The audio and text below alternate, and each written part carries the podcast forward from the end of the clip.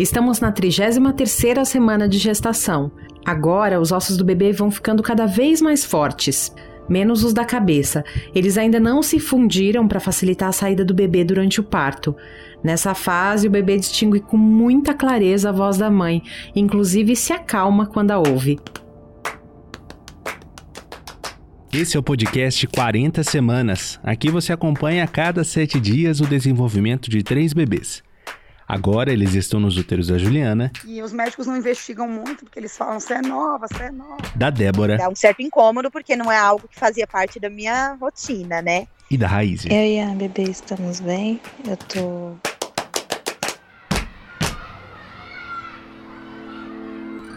Na semana passada a gente contou a história da Marinise, que perdeu dois filhos, um durante a gestação e outro depois do nascimento. Nessa semana a gente vai falar sobre o processo de luto de pais e mães. Para isso, estivemos em uma roda num lugar chamado Casita, em Santo André, no ABC Paulista, que recebe homens e mulheres para que eles falem de como se sentem em relação às perdas que tiveram. Esse encontro aconteceu antes da pandemia do novo coronavírus. Há alguns princípios que norteiam as discussões e os desabafos. Um filho vivo ou a possibilidade de uma nova gestação não substituem um filho que morreu. A dor da perda de um feto de 12 semanas ou de um recém-nascido não tem pesos diferentes. E talvez a orientação mais importante: o luto não é uma linha reta. Há altos e baixos, momentos de tristeza e de menos tristeza. E a palavra superação não existe. Não há o que se superar. E as palavras de ordem são acolher e lidar. Acolher a dor e lidar com a ausência e com a frustração de expectativas. Eu mesma, no episódio da semana passada, acabei escorregando quando fui consolar a Marinise assim que ela nos contou que perdeu um bebê ainda na barriga. E eu lembro que eu disse que, ah, mas você tá grávida ainda do outro, como se fosse algo que pudesse consolá-la. E na roda de luto da casita eu entendi que não foi uma frase muito legal. Mas a gente pode aprender juntos. Bom, a casita é uma casa, né? No fundo tem um grande jardim. Aqui é uma casa acolhedora para famílias que fazem pré-natal. Aqui é um trabalho que existe no ABC, uma casa que faz pré-natal, que faz fisioterapia. Que tem... As sessões de discussões sobre o luto ocorrem no fim do dia. É, a gente entrou, tá dentro da sala, do que seria a sala da casa, tem um tapete vermelho, a gente tirou o sapato, ficou lá fora. E tem uma poltrona, tem um divã, né? um divã alguns brinquedos, né? Um fogãozinho com algumas comidinhas, panelinha. Do outro lado tem uma cozinha. E tem a Carla, né? E tem a Carla, que é a idealizadora da casita que começou esse trabalho porque ela decidiu ser mãe solo. Ela quis ser mãe, decidiu. E a Liz, inclusive, está aqui, que é a filha dela. E ela percebeu quanto que a maternidade precisa ser desromantizada e quanto que o apoio é essencial para que você consiga criar um filho. Por que, que a maternidade precisa ser desromantizada? É porque a gente precisa trabalhar com a realidade, né? Qual é a realidade? A realidade do que acontece no dia a dia. É, é, bonito romantizar porque sempre vai ter alguém querendo vender um sonho, alguma coisa para você.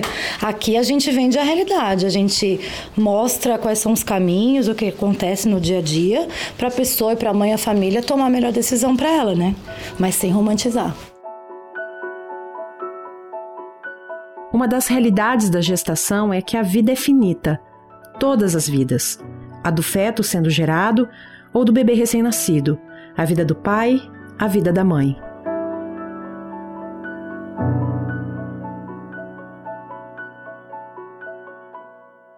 Que mulheres você vai receber hoje à noite?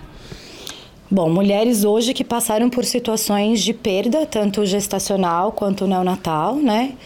Um, e que muitas vezes é, as pessoas não sabem lidar com essa situação, não sabem falar na verdade, não é falar muito, né? Na verdade, o que você tem que fazer é não falar e sim acolher.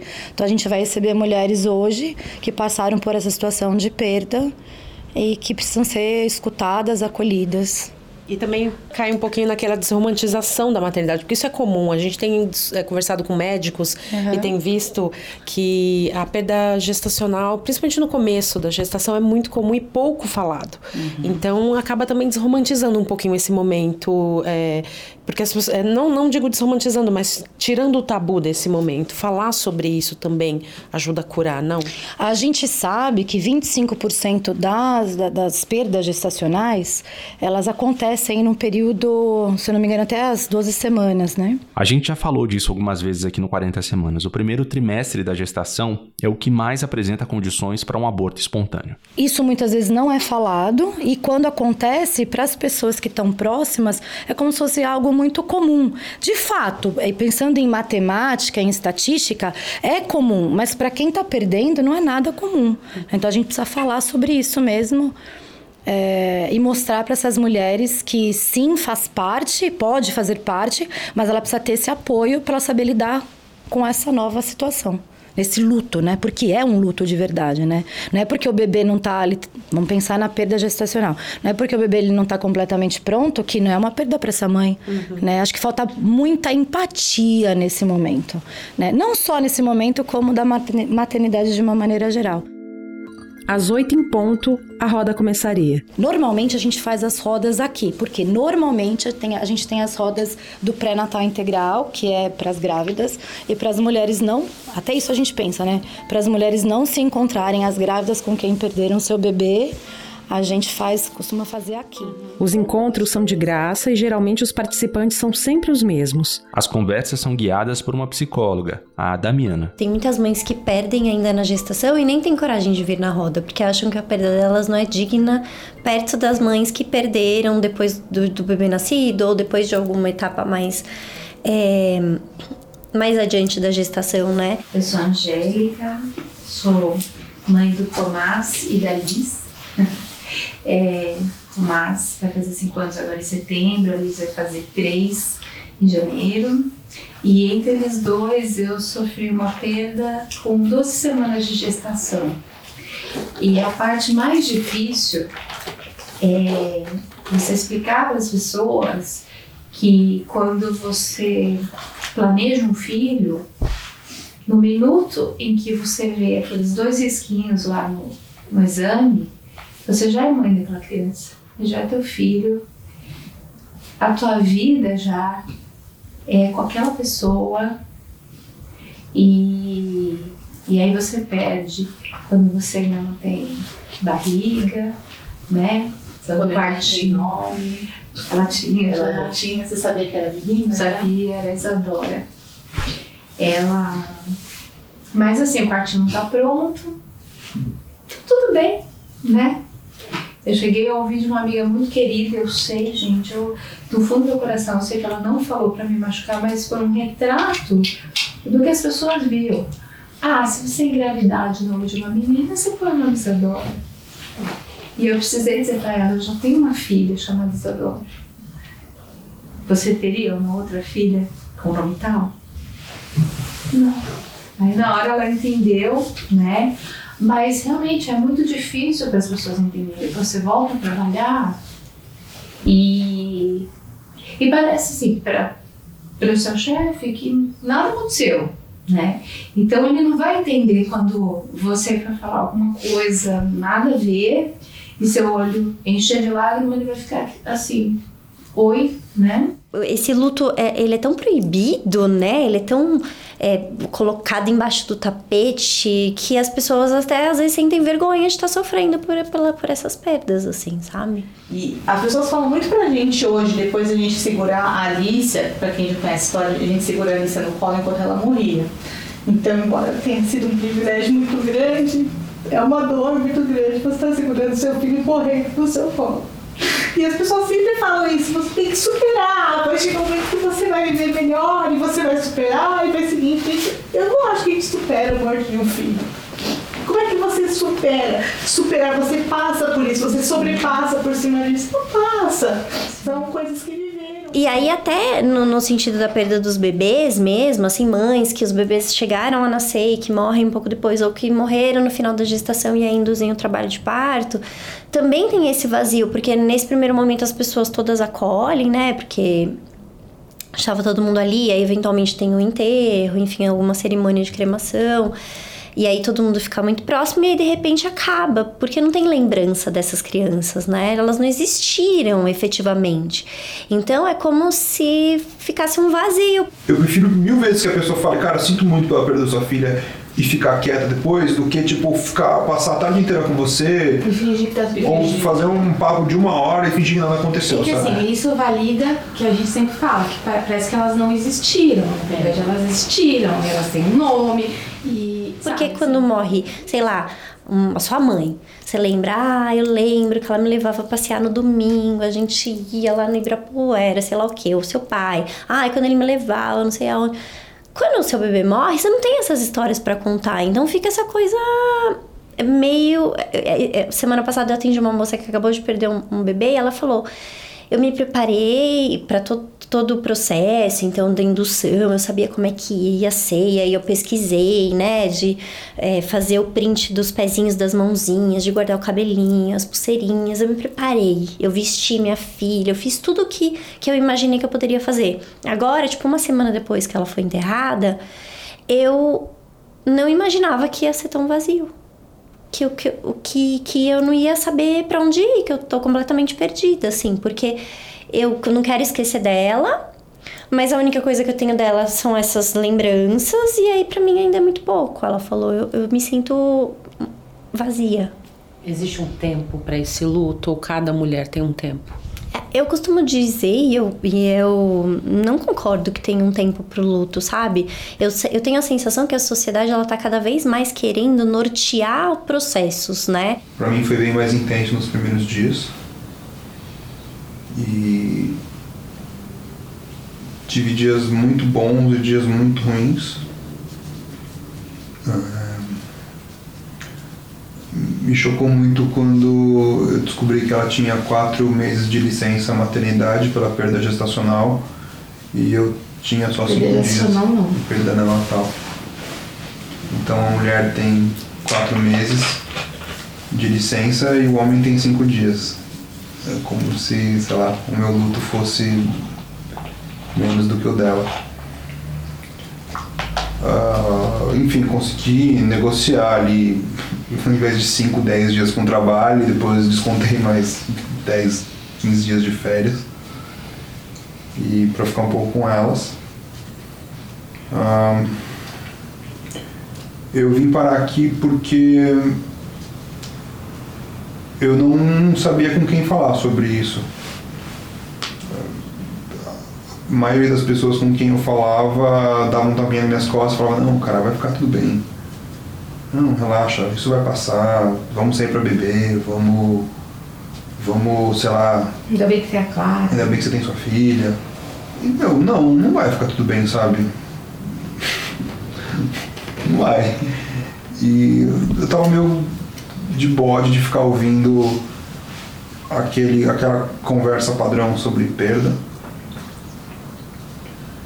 E eu falei, bom, talvez se a gente encontrar com pessoas que estão passando pela mesma coisa, a gente escute coisas melhores do que vai ficar tudo bem e força aí. Deus tem um plano. É, Deus tem um plano, Deus quis assim. Quem sabe o que faz. Deus sabe o que faz, vocês podem ter outro. E aí tem o, o, DSM, que é o livro que meio que codifica todos os tipos de doença, né, mentais. E aí é, ele tem lá várias classificações para luto, né? Como se, de repente, depois de um X tempo, o luto fique patológico, fique vire uma doença. Mas na real, eu acho que cada um tem seu processo de luto, cada um tem sua forma de lidar com o luto. E aí tem aquelas coisas, né? Ah, as fases do luto. Eu não acho que o luto aconteça em fases, eu acho que são altos e baixos, né? Tem dia que tá tudo bem, tem paciente que senta aqui e fala assim: nossa, tava tudo bem, tava ótimo. Eu entrei numa loja, foi num serralheiro, e aí dentro do serralheiro tinha um barulho lá, sei lá do que que era, que ela lembrava do barulho da UTI. E ela ficou péssima no serralheiro, começou a chorar no serralheiro e tava tudo bem. Ela foi no serralheiro comprar um puxador pra cômoda. E aí, quando ela entrou lá, tinha um barulhinho que parecia o barulho da UTI. Então, é, é, é isso que é angustiante. Você nunca sabe quando que vai acionar algum gatilho que vai te colocar num buraco de novo. E esses gatilhos acontecem e a gente não tem como controlar. Você tem que virar o exemplo, né? E que você dê um exemplo positivo. É. Você tem que né, encontrar uma coisa para você transformar essa sua dor num, num bem, porque as pessoas elas vivem pela história da nossa superação. E às vezes não, não é que não, não, tem história da superação, tem o quê? Tem a dor, a gente viveu uma coisa, sofreu, mas eu não acho que você tem que superar, eu acho que você tem que aprender a Quando a gente fala de maternidade, a gente fala sobretudo de expectativas, né? Todas as mães, os pais têm muitas expectativas, e quando tem isso de, do luto, da morte dessa criança ainda na barriga ou depois de nascer, todas essas expectativas elas morrem, né? Como é que se trata exatamente disso, dessas expectativas, dos planos que aquele casal fez para aquela criança que não existe?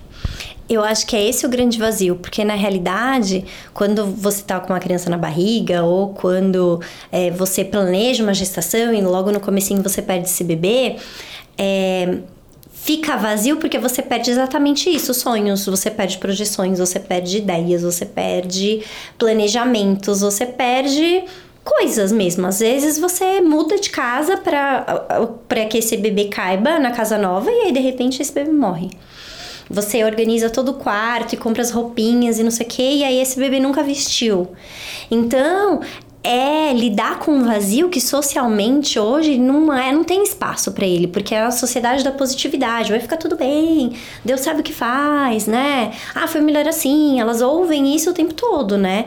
É, quando esse tipo de frase, esse tipo de coisa não, não vai acalantar, né? Às vezes ajuda muito mais se a gente virar e falar assim: olha, eu não imagino como é que seja perder um bebê que nem nasceu. É, eu nem imagino como é que seja você imaginar tudo isso para ele e não poder colocar em prática. Eu assim, tamo junto, sinto, muito, sinto muito. Às vezes falar assim, abraçar a pessoa e falar, eu sinto muito de verdade. É. Eu sinto muito mesmo. Eu acho que é, mais, é, é mostrar que tá ali, né? É. E isso de repente acolhe mais do que a gente falar, não, mas você doa as roupinhas mas você não tem problema, a gente revende os móveis, né? Tem, tem parente que quer ajudar e assim, eu super entendo, porque às vezes eles querem fazer o melhor. Então, assim, ah, eu vou desmontar todo o quarto, quando você chegar não vai ter nada. Às vezes não, às vezes não, não é o melhor, às vezes o melhor é perguntar. E aí, num lugar onde não tem nada formatado ainda, porque a gente nunca, quando a gente engravida, a última coisa que a gente pensa é perder. A gente sempre pensa, nossa, mas quando chegar lá na faculdade, como é que vai ser? Ai, será que vai namorar? E aí vai quebrar o coração? É essas coisas que a gente pensa, né? A gente nunca pensa, tipo, esse bebê não vai viver. E aí, quando efetivamente isso acontece, é, ele, é, fica essa sensação de, de, de estar incompleto. Então, os hospitais hoje estão preparados para tratar essa mulher e respeitar aquele momento do luto? Então, na teoria, todos têm protocolos, né? De, de perdas, né? Quando acontecerem as perdas, a gente tem que fazer isso, isso, aquilo. Mas na prática não é assim que acontece, né? A maioria das, das pessoas que eu atendo e das histórias que eu ouço, é, não tem cuidado nenhum com essas mulheres, elas ficam na mesma ala das mulheres que acabaram de ter bebê. As, os profissionais, eles não é, dão o devido valor depois que a criança morre. Não importa se é harmonizado, se é do hospital, não, não natal, enfim. Então é tratado mais como uma morte. Eles não sabem lidar com a morte de uma criança, assim, não sabem.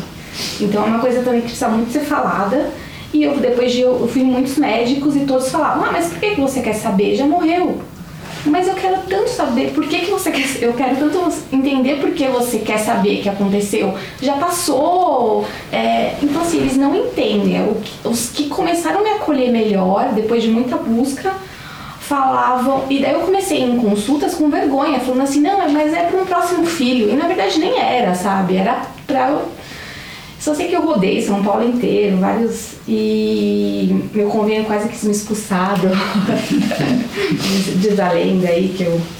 E daí a gente fechou um diagnóstico, a Alice morreu porque ela teve uma leucemia linfóide aguda congênita, é tipo uma coisa super rara. E não tem nada a ver com genética, enfim, mas ela teve isso, foi diagnosticado, fui atrás da lâmina da minha placenta, foi uma pesquisa de campo aí. Eu posso me considerar uma entendedora de. E foi isso, assim. Então, o que eu mais senti falta nesse em tudo foi esse entendimento, assim, dos médicos, de falarem, mas assim, é, de alguém pegar na minha mão e falar assim, não, a gente vai entender o que aconteceu, sabe? Pra todo mundo assim, ah, aconteceu, supera e segue o jogo. Na verdade, não é isso, né?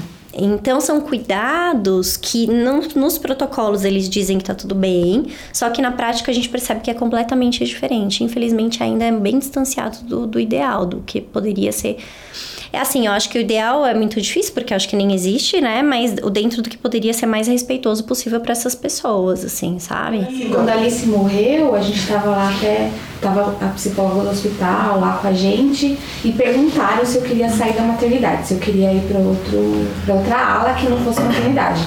E daí eu tava lá e falei que não precisava.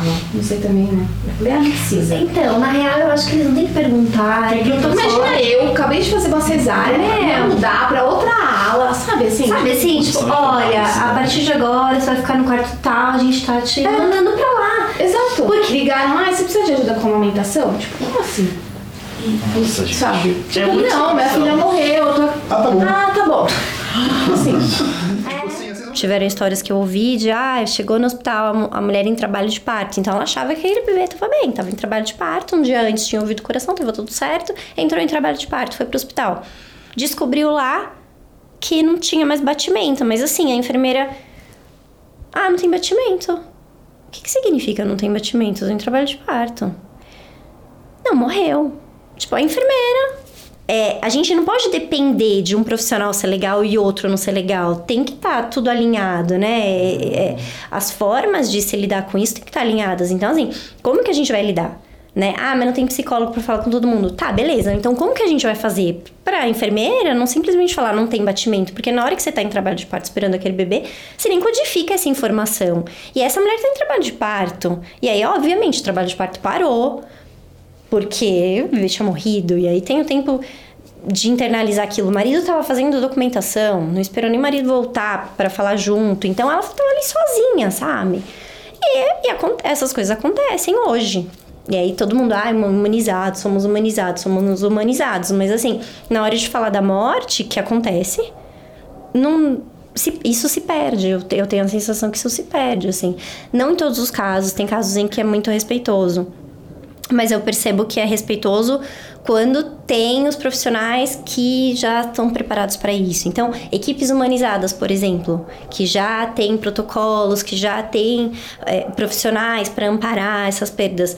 Mas não pode ficar dependendo de plantão. Né? Porque assim, quando chamaram a gente para ver, ela já tinha morrido, eu achei que depois eles iam retornar com ela. E daí quando eu vi, ela já tava, já tinha descido pro. Nem sei como chama, necrotério. necrotério. É, necrotério. necrotério. E daí eu olhei e falei assim, daí minha sogra tava lá ajudando a gente, eu falei assim, ela não vai sem ser vestida. Só que o corpo já tinha saído. Você noção? Eu fui no dia seguinte, tinha acabado de fazer cesárea, eu fui até o, o crematório da Vila Alpina porque eu queria vestir ela. Falei, não, vou vestir ela de qualquer jeito, vou vestir. Mundo, não, que absurdo. Eu falei, não, vou vestir. Aí fizeram um escândalo lá no necrotério, no crematório, deixaram a gente entrar. Eu desci, daí o cara falou, desculpa, mas eu não tenho uma sala pra você fazer isso. Eu falei assim, não, posso fazer em qualquer lugar. Daí eu desci lá no meio de um monte de caixão, abri o caixão dela e eu, eu vesti ela lá no meio de um monte de corpo, sabe?